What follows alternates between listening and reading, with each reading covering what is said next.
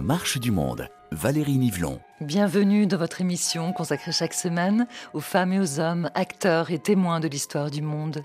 Le voyage sur le fleuve nous fit faire connaissance avec la luxuriante végétation de la forêt tropicale. Nous fûmes émerveillés. Il nous semblait vivre un rêve. J'ai gardé l'habitude de jouir des voyages sur le fleuve et de ceux le long de la côte africaine. Chacun des nombreux voyages que j'ai faits dans le courant des années, je l'ai vécu comme un privilège qui m'était accordé.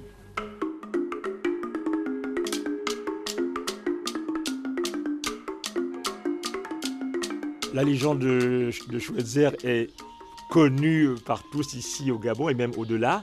Schweitzer arrive en 1913 au Gabon comme médecin. Mais Schweitzer est aussi un homme de Dieu. Quel est le message? Schweitzer vient ici pour créer une communauté où il va pouvoir pratiquer ce qu'il appelait la religion de l'amour. Pour moi, en tant qu'enfant, euh, c'était un, havre de paix. Parce que les gens venaient de tout euh, le Gabon, et même euh, certains de l'étranger, pour venir se faire soigner à l'hôpital Schweitzer, qui était devenu un hôpital de référence. Les gens partaient de leur ville où il y avait des hôpitaux pour venir se faire soigner à Schweitzer.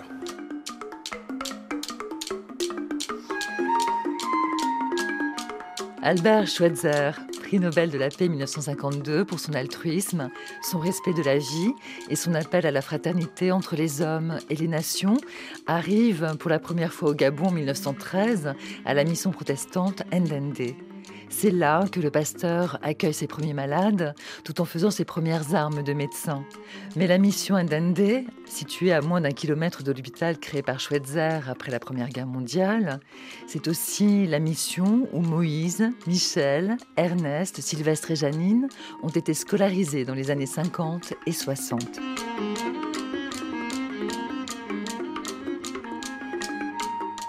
La proximité entre la mission Ndende et l'hôpital Schweitzer a été déterminante pour les familles du Moyen-Ogoué, dont le sacrifice a été récompensé par la réussite scolaire de leurs enfants. Mais à quel prix les enfants d'Ndende ont-ils intégré l'école des Blancs Et quelle vision ont-ils gardé du grand docteur? Transmise de génération en génération, cette mémoire vive nous raconte la légende africaine d'Albert Schweitzer.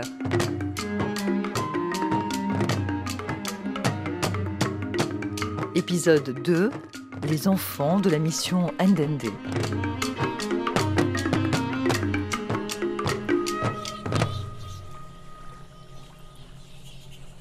On ne choisit pas son lieu de naissance.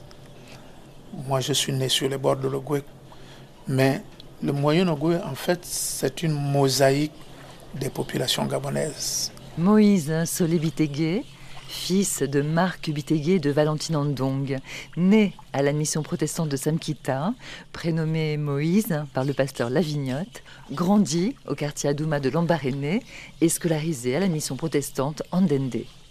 Nous nous connaissons tous. Plusieurs dialectes pour dire langue. Moi, je suis fan. Je parle un peu mien, gallois. Je bricole quelques mots bapounou. Ishira. Nous parlons tous français, langue officielle, parce que à l'époque, sous la coloniale, quand tu vas à l'école, tu acquiers le savoir. Quand tu vas à l'école, tu peux devenir enseignant ou tu peux devenir médecin ou tu peux être religieux. Donc il fallait savoir lire et écrire. Et le Moyen-Ogoué, surtout l'Ambaréné, de par sa position géographique centrale, a été le creuset des études primaires. Et nous avons été formés, moi j'en suis fier, d'ailleurs mes frères aussi, nous avons été formés dans ce moule-là. L'école n'était pas obligatoire pour nous, mais nous avions envie d'aller à l'école. Et notre père, qui était un visionnaire, un évolué, avait choisi l'implantation à Douma chez nous, entre l'hôpital Schweitzer, la santé, et Andende, entre l'école et la santé. Donc nous sommes nés dans l'école, on a grandi dans l'école et nous avons fait le parcours que vous connaissez.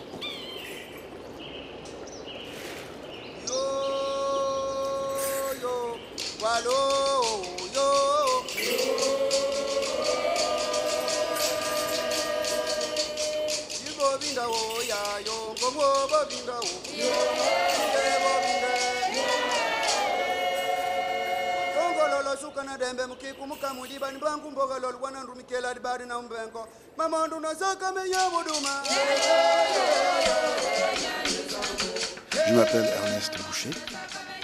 Je suis le frère de Maurice Sobitegui. Je suis un enfant miraculeux. Dieu m'a donné un protecteur depuis le ventre de ma mère. Ce protecteur s'appelait Docteur Schweizer. Ernest Boucher, fils de Marc Biteguet de Valentine Andong, frère de Moïse et de Michel, né à l'hôpital Schweitzer, grandi au quartier Adouma de Lambaréné et scolarisé à la mission protestante Ndende. Je vous raconte ce que ma mère m'a dit. Hein. Ma mère s'appelait Andong Valentine, euh, de la tribu Fang, comme mon père. Comme l'ont dit mes deux frères, euh, mon père, Marc Biteguet, est parmi les gens qui ont construit l'hôpital Choisir avec Choisir. Donc, euh, mon père et ma mère étaient assez bien connus par le docteur Choisir. Mon père était un évangéliste et il lui arrive des fois d'aller faire des campagnes d'évangélisation à l'intérieur du Gabon.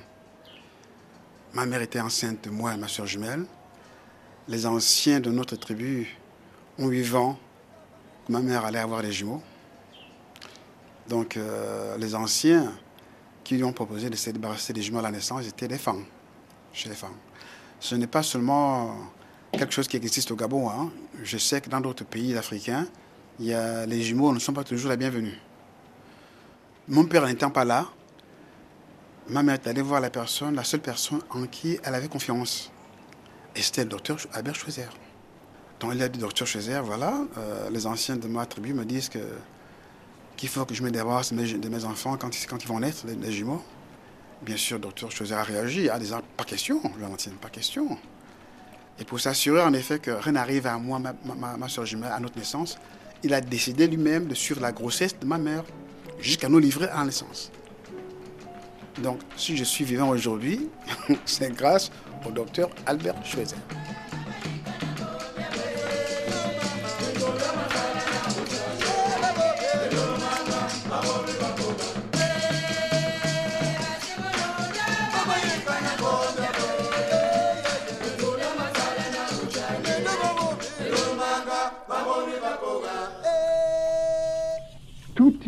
Est un mystère, une valeur unique et inestimable. Albert Schweitzer, fondateur de l'hôpital de Lambaréné. Être toujours, au cours de notre existence, sous l'impression de ce mystère, être pénétré et dominé par lui, c'est là la connaissance de ce monde, laquelle nous accédons par la nature de notre être. Pénétré de cette connaissance de la valeur mystérieuse de toute vie, j'arrive à comprendre l'attitude que je dois avoir avec ce monde composé de vie qui m'entoure, comme l'obligation de respecter toute volonté de vie autour de moi comme la mienne propre.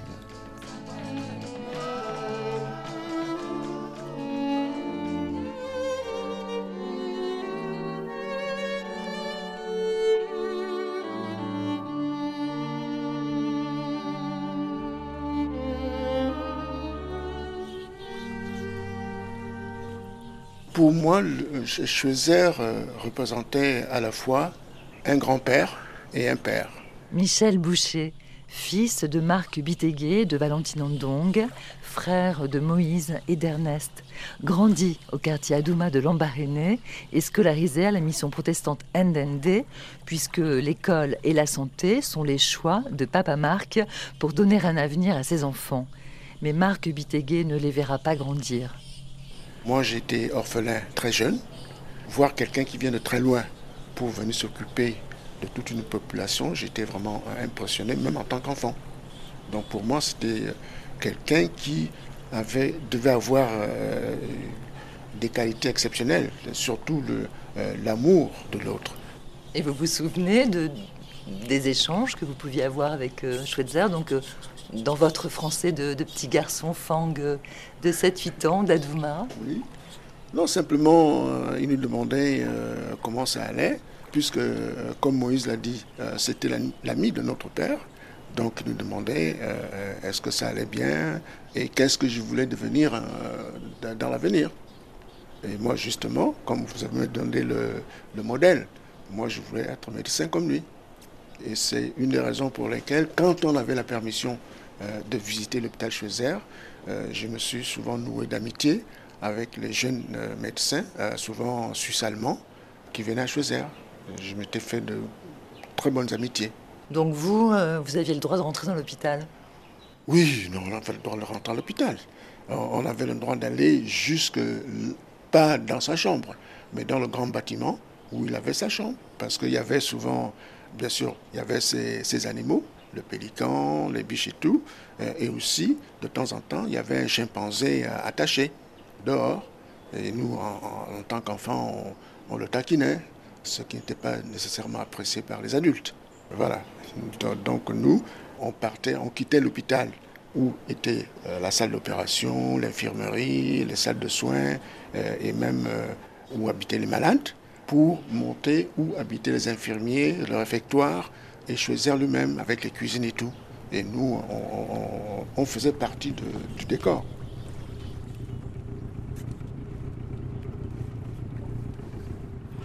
Alors, le, le, circuit que nous sommes en train de suivre est exactement celui que Schweitzer a emprunté en 1913. Augustin Eman, auteur du livre Albert Schweitzer, une icône africaine. Euh, et, nous allons même à la même vitesse que Schweitzer à cette époque-là, même si nous n'avons pas des rameurs avec nous. Et ce que Schweitzer effectivement va découvrir, euh, c'est le petit bras de Logoué, parce qu'il est arrivé par le grand bras de Logoué, et il faut remonter euh, quelques hectomètres pour retrouver un chenal qui nous conduit au petit bras de Logoué. Et là, ce que l'on voit, on voit le site de l'actuel hôpital. Mais à l'époque, Schweitzer ne s'imaginait pas que ce serait son hôpital parce que Schweitzer est allé un peu plus bas à la mission protestante où il est allé s'installer et où il était attendu. Les missions euh, africaines de Paris acceptent que Schweitzer euh, aille en Afrique au Gabon qu'à une condition, c'est ne pas prêcher. Donc Schweitzer vient pour soulager la misère des indigènes. Donc le projet de Schweitzer, et d'ailleurs lorsqu'il vient, il a avec lui un certain nombre de mâles qui contiennent des médicaments grâce auxquels il pourra commencer à exercer son métier de médecin. Et il est avec sa femme qui a quelques connaissances médicales aussi et qui va l'assister dans cette tâche. Donc euh, sa mission exclusive, c'était dès le départ de soigner. Ma femme et moi, nous avons fait le trajet de Paris à Bordeaux pour nous y embarquer le jour de Pâques 1913, par un temps splendide. Albert Schweitzer, pasteur alsacien, fondateur de l'hôpital de Lambaréné. Les arbres étaient en fleurs. Nous avons également beaucoup joui du voyage le long de la côte d'Afrique. À Cap Lopez, comme s'appelait Port-Gentil avant 1915, les formalités du débarquement étaient inexistantes. On ne se présentait à aucun bureau. On ignorait tous des papiers à exhiber, des formulaires à remplir, d'une caution pour le voyage de retour à déposer. On entrait dans la colonie, venant de tous les pays du monde comme on voulait.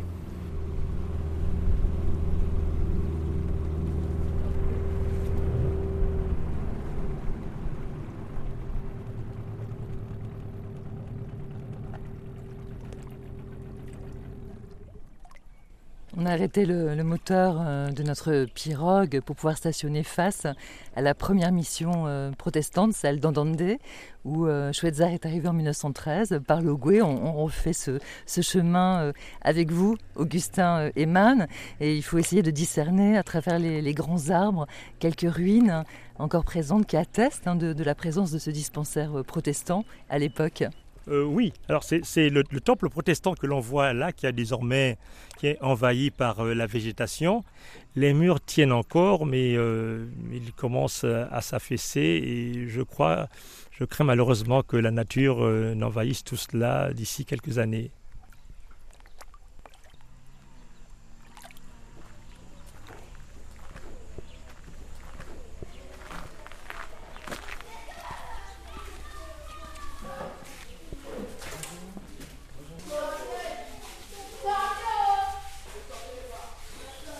Mon père, lui, un visionnaire, étant entendu qu'il était passé par là, il connaissait l'école.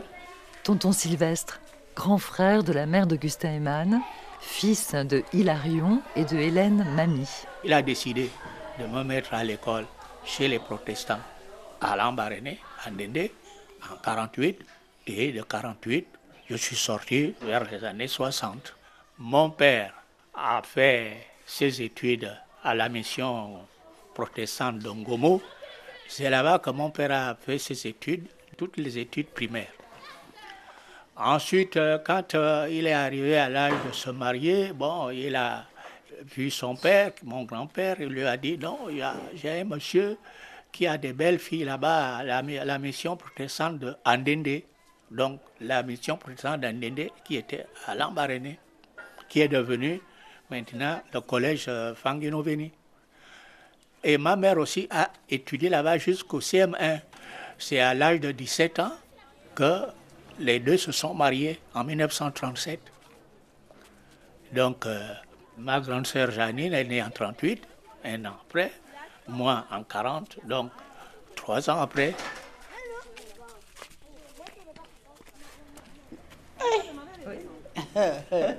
C'est mon nom que vous allez amener maintenant là-bas. Oui. Vous avez vu Andende Oui. Et vous avez vu là où était choisi Voilà. Maman Janine, grande sœur de tonton Sylvestre, née à l'hôpital Schweitzer en 1938, scolarisée à la mission protestante Andende. Nous, dans notre famille, papa était à l'école, maman était à l'école, mon autre grand-père aussi était un catéchiste. Ils avaient les livres. Donc ces livres-là, c'est ce qui nous avait aidés. Quand on part à 10 ans comme ça, là, tu commences euh, déjà à lire euh, l'alphabet au village. Papa te fait lire A, B, C, D. Même pour écrire là, il te commence à faire les bâtons là pour faire I. C'est pourquoi, quand on partait comme ça là, on apprenait bien. Tonton Sylvestre, quels sont vos, vos, premiers souvenirs de la mission protestante? Vous êtes jeune, vous avez 8 ans. Est-ce que vous êtes impressionné euh, par ces missionnaires euh, blancs qui sont là? Bien sûr, bien sûr, le rythme de vie était complètement différent de ce qu'on menait au village. À 5 heures du matin, le maître d'internat, c'est-à-dire qu'ils alternaient. Une semaine, il y a un ancien qui est désigné comme maître d'internat. C'est lui donc qui surveille le, soir si les élèves sont tous entrés, si on a fermé les portes et tout, tout, tout. Et puis le matin, c'est lui qui va vous réveiller et s'assurer que personne n'est resté au lit si quelqu'un n'est pas malade. Donc, on vient à 5 heures du matin, on frappe à la porte, on dit, euh, le maître dit, je vais compter jusqu'à 5. Celui après 5 là, ceux qui vont sortir après vont prendre des coups.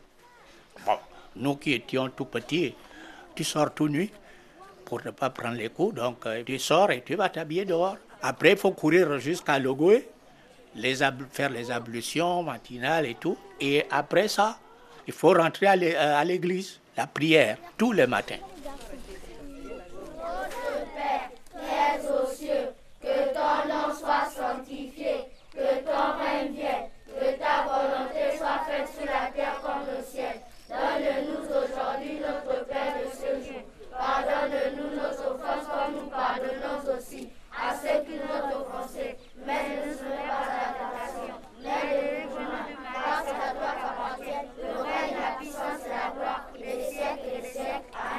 Le seul contact qu'on avait avec les missionnaires, c'était le dimanche, le grand culte. Et quand le missionnaire venait faire son grand culte, il prêchait en français. Et ensuite, il demandait qu'on traduise dans les langues locales.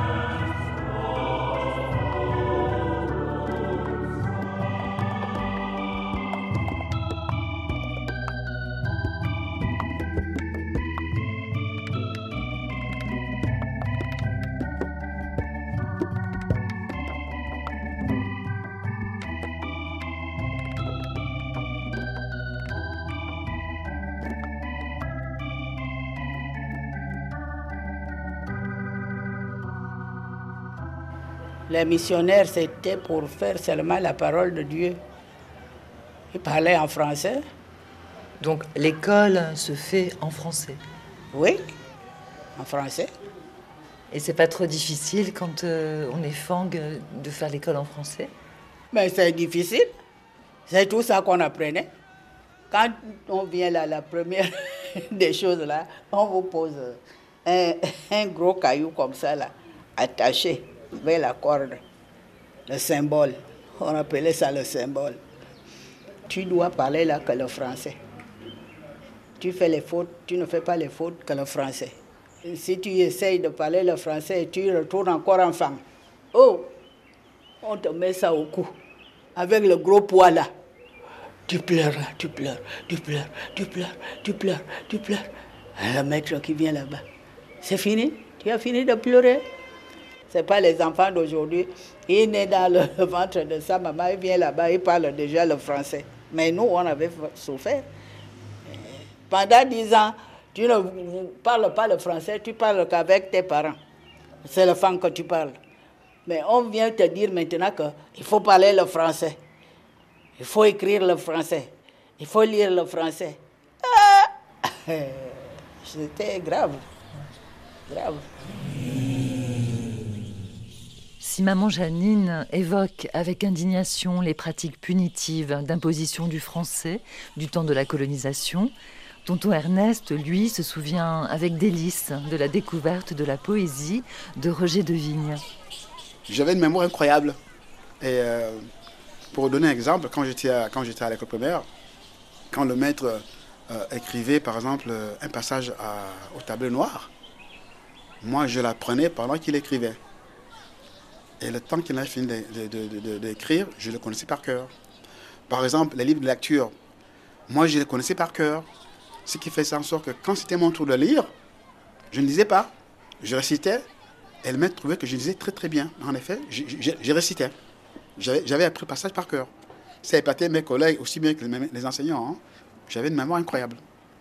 Et vous vous souvenez d'un extrait de votre livre de lecture euh, Oui. Ernest Oui, oui, je m'en souviens. C'était le, euh, le cheval et les hérissons.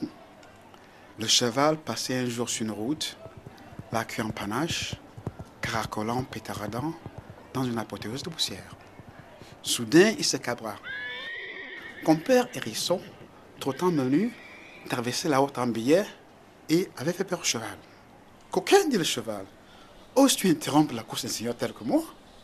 Au fait, où allais-tu de ce pas? Bon, c'est pour vous donner un exemple d'un passage que j'avais appris par cœur. Hein. Et alors là, c'est le petit Ernest à l'école de la mission protestante, ah qui a quel âge? Euh, J'ai combien? J'ai 9 ans. Hein.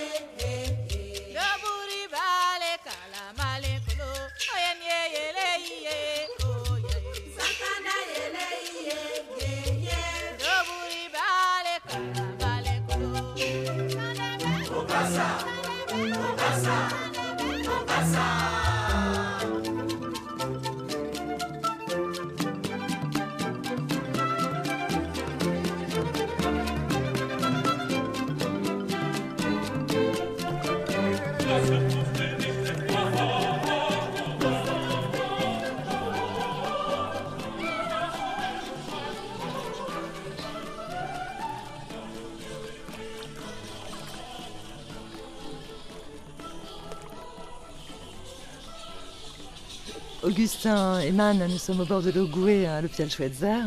Schweitzer, euh, médecin, mais Schweitzer d'abord pasteur, puisqu'il a commencé ses études de médecine à l'âge de, de 30 ans. Par quel biais il arrive euh, au Gabon en 1913 Alors la, légende de, de, Schweitzer est connue par tous ici au Gabon et même au-delà. Euh, Schweitzer arrive en 1913 au Gabon comme médecin.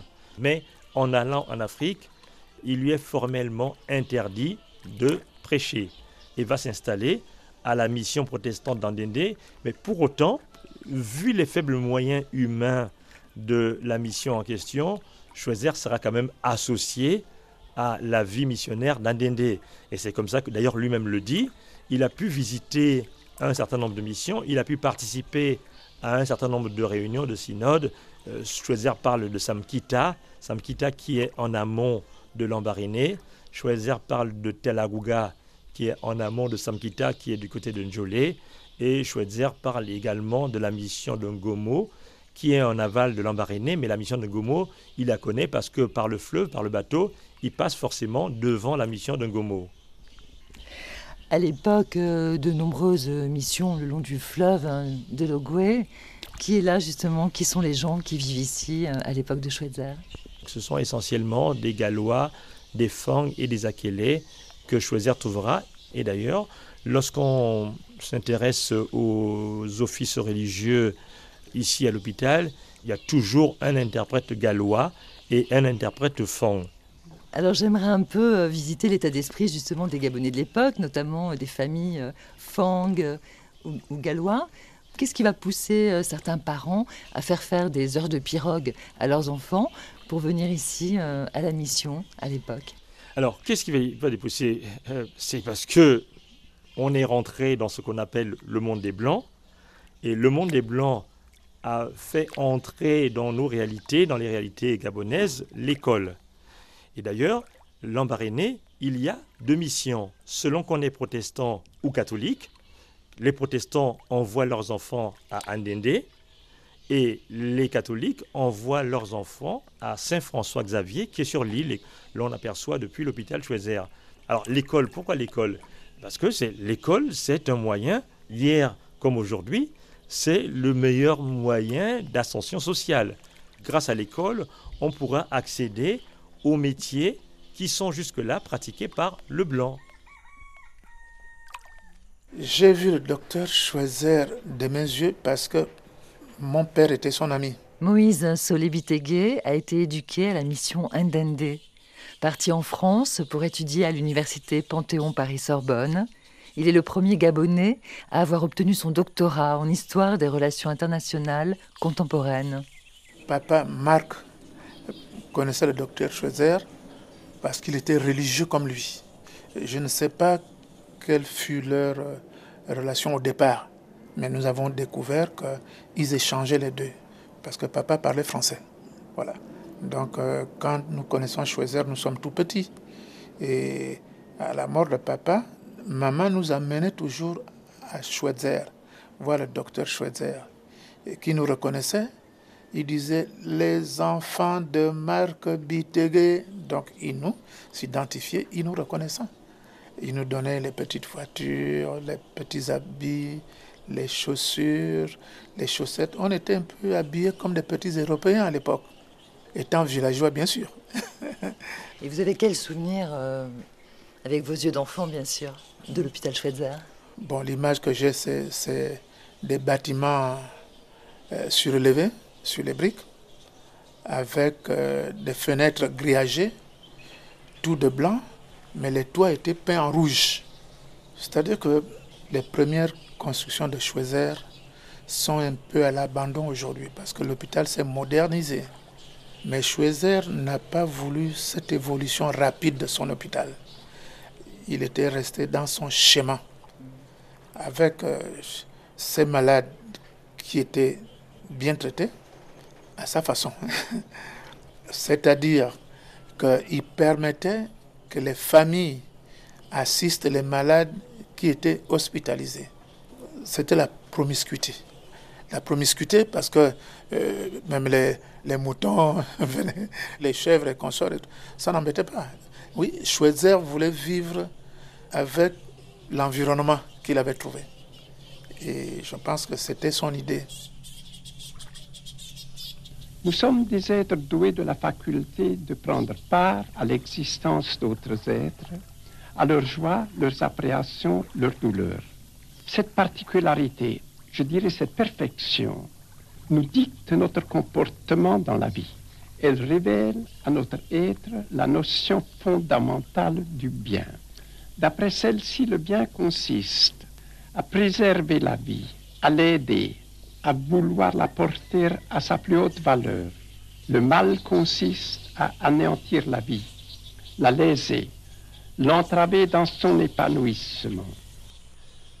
Je m'appelle Revangue Eugène. J'ai 85 ans révolus. Je suis de l'Ambaréné, dans un petit village à côté de Ngomo qui s'appelle Pointe-Élise. Le grand-père de Jeanne était gallois. On l'appelait Big Man. Il accueillait régulièrement Albert Schweitzer dans sa maison lors de ses premiers voyages à l'Ambaréné. Celui qui m'a parlé de Schweitzer, c'est d'abord mon père, puisqu'il a été auprès de lui. Son père, c'est-à-dire mon grand-père, a confié mon père à Schweitzer pour essayer de le former parce que mon père aimait beaucoup lire il voulait poursuivre ses études, ce qui fait qu'il euh, a passé un petit séjour chez le docteur Chezer, qui le trouvait un peu prétentieux parce qu'il euh, aimait lire. Pour lui, un nègre, c'est un petit boy, hein, euh, donc il ne pouvait pas en même temps laver les assiettes et lire. Alors que l'épouse de Chezer appréciait mon père, mais lui, il trouvait que mon père était trop prétentieux pour montrer qu'il n'est pas comme les autres nègres. Alors c'est comme ça que mon père s'est rebellé, il est retourné chez son père et a juré que toute sa vie, il ne travaillera jamais plus avec un blanc. De quelle façon votre propre père vous a parlé de Schweitzer? Bon, il m'a parlé de Schweitzer. De toute façon, dans le milieu où on était, euh, Schweitzer, c'était un grand homme. Ça, il ne faut pas le renier. Et euh, nous étions dans, euh, aux abords de Ngomo. Une mission. Une mission protestante, Ngomo. Et il y avait par exemple le pasteur Javé, un parent à nous, qui était vraiment l'ami de Chezer, son intime. Il se faisait soigner là-bas, il a passé des mois chez Chezer, donc euh, on ne pouvait pas ne pas considérer ces relations-là, parce que chez nous, quand c'est un parent qui est admis à un milieu, bon, tout le monde devient un peu attaché à ce milieu-là. Ce qui fait que, bon, les autres parlaient du bien de chez eux, mais mon père disait toujours oui, mais chez eux, c'est pas tout à fait ce que les gens pensent. C'est-à-dire, euh, il avait parfois des comportements. Je l'ai vu donner un coup de pied à quelqu'un.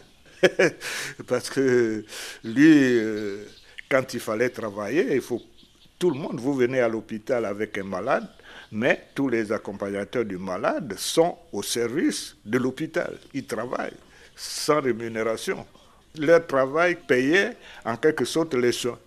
Parce que vous savez, à l'époque, il y avait des Gabonais qui avaient le statut de Français. Donc ils attendaient à avoir le même traitement que les Français blancs.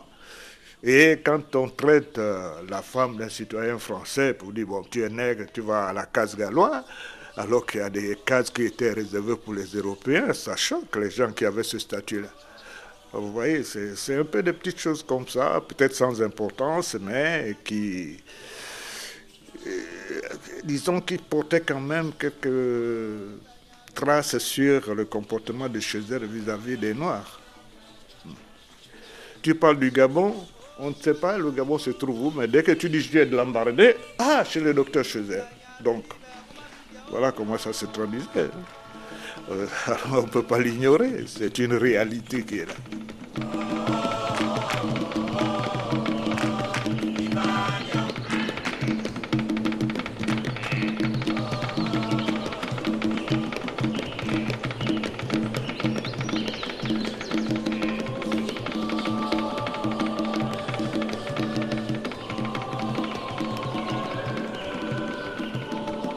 Michel euh, Schweitzer, euh, médecin, dont la réputation euh, dépasse l'Ambaréné, dépasse le Gabon, mais est-ce que c'est la seule dimension de Schweitzer qui vous fascine? Non, j'ai toujours été émerveillé par la musique. Et Schweitzer, comme il était pasteur, il partait de l'hôpital avec certains membres de son staff. Il avait des, des bateaux à fond plat. Donc il partait de Schweitzer pour aller suivre le culte euh, dans notre temple à Andende, à l'église évangélique. Et là, il y avait un orgue. Et Schweitzer jouait de l'orgue. Je n'ai jamais entendu jouer de l'orgue, vu jouer de l'orgue chez lui euh, à l'hôpital. Mais euh, à l'église, quand nous, les enfants, parce que très souvent c'était les adultes, c'était vraiment sacré, pas de bruit et tout, et on voulait se frayer un chemin pour écouter la musique. Je crois que c'est inconsciemment, c'est comme ça que je suis tombé amoureux de la musique classique.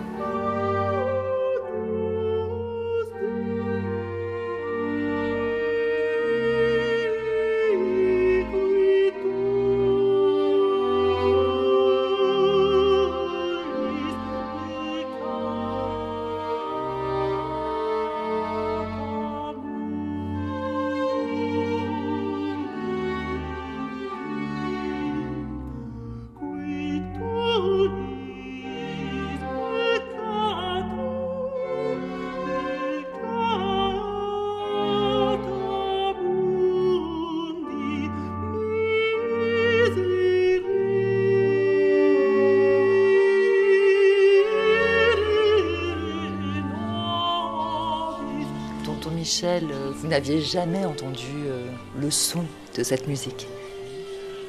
Non, jamais. Je- jamais. Euh, sauf, que notre oncle euh, jouait du piano. Un de nos enseignants était un musicien vraiment féru. Et on avait une chorale. Même ceux qui faisaient l'é- l'école missionnaire venaient aux répétitions. Donc la musique, oui, je la connaissais. Peut-être pas Bach, euh, pas Beethoven, mais les, cantiques euh, euh, protestants. Et j'ai découvert plus tard, en partant en Angleterre, que la plupart des cantiques qu'on chantait en français avec le maître, c'était des cantiques anglais traduits. Tonton Michel, euh, vous pour qui Schweitzer est un modèle, vous qui êtes émerveillé d'avoir vu jouer Schweitzer sur l'orgue de l'église euh, de la mission protestante d'Andende, lorsque euh, votre grand musicien et poète gabonais euh, invente Lambarena, cet album, est-ce que vous retrouvez quelque chose de Lambaréné? Euh, tout à fait. Nous, on est toujours euh, fiers de l'Ambarané. On dit souvent que, comme c'est le, Creuset, il y a toutes les ethnies euh, qui existent, bien qui ont fait un séjour à l'Ambarané. Et on parle tout de même plusieurs langues, on connaît des mots, on échange. C'est, quand on est enfant, on échange entre nous.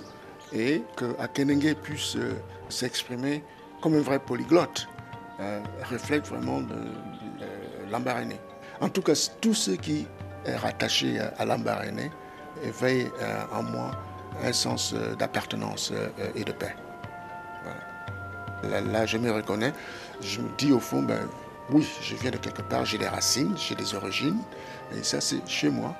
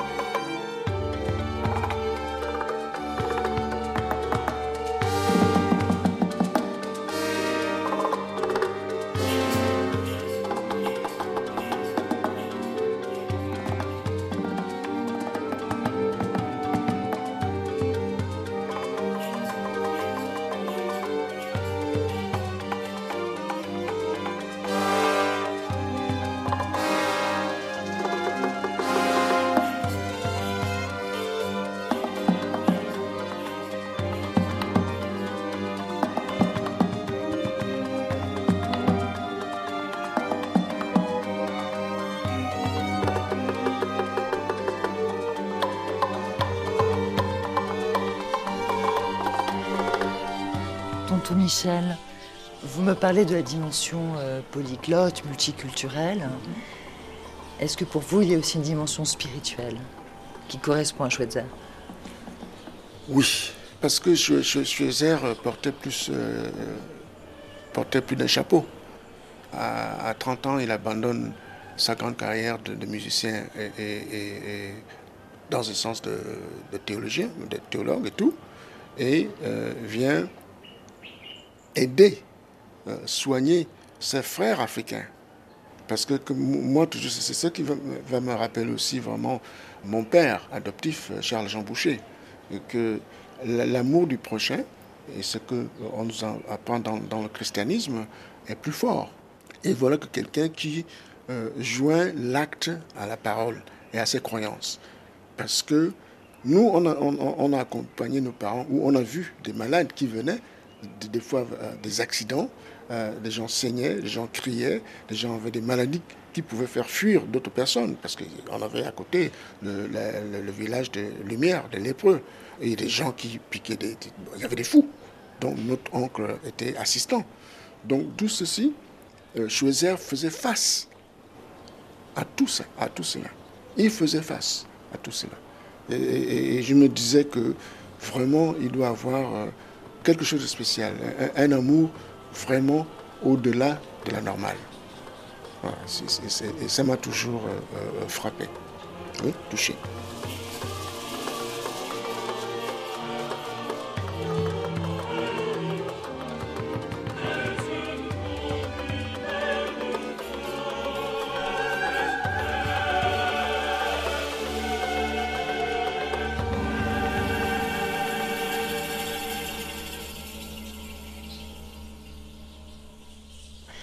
En 1965, euh, tonton Moïse, vous avez quel âge et quel souvenir gardez-vous de la mort de Schweitzer En 1965, je suis sur mes 14 ans.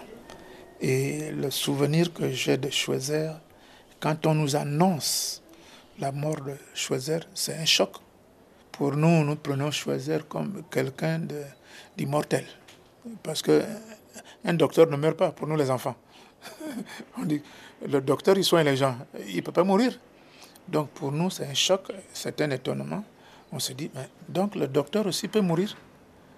Et nous allons à Schweizer voir, vérifier de visu si Schweizer est vraiment mort. Et quand on arrive, il est dans le cercueil. Avec le même accoutrement qu'il avait, c'est-à-dire nœud papillon, chemisette blanche, pantalon kaki. Waouh Choisir dans le cercueil, c'est quand même quelque chose d'étonnant, d'inhabituel. Et je me rappelle que on nous disait de lui dire au revoir, on nous donnait des petites pièces d'argent en guise de revoir pour le docteur Schweitzer. On a quand même versé les larmes d'enfants, de, hein, parce qu'on l'a connu. Il nous a soignés, il était familier, il connaissait notre père. Papa meurt en 58, lui, sept ans après, il s'en va. Pour nous, c'est une page de l'histoire qui se tourne.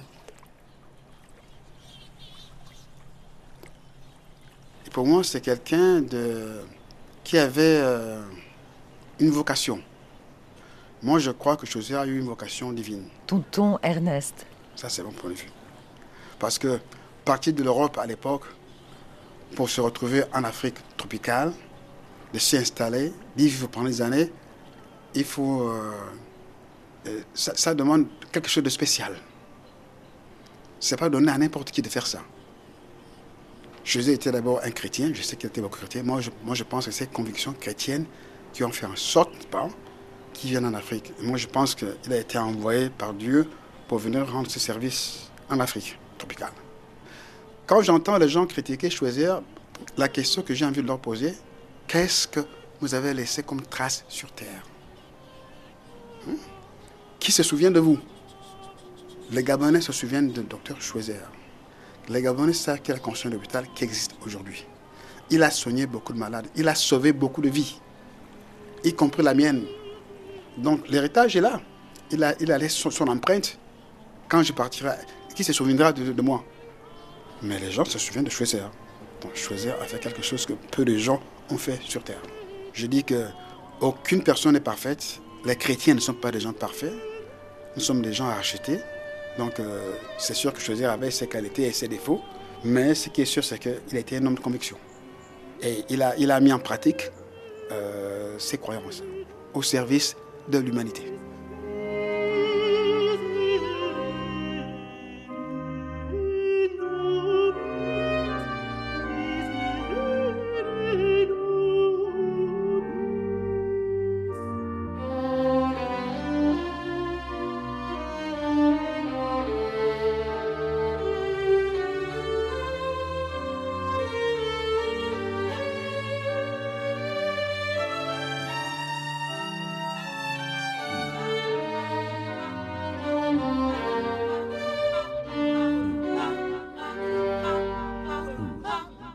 Ainsi s'achève le second épisode de notre documentaire consacré à la légende gabonaise du docteur Schweitzer, signé Valérie Nivelon et réalisé par Sophie Janin, avec le soutien de l'Institut français de Libreville.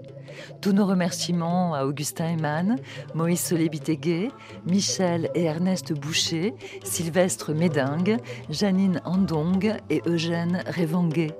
Merci à Lina pour ses précieuses archives, sans oublier la merveilleuse musique de Pierre à Akendengue. Vous pouvez réécouter ces deux épisodes en podcast, nous rejoindre sur Twitter et Facebook. Cette émission, c'est la vôtre.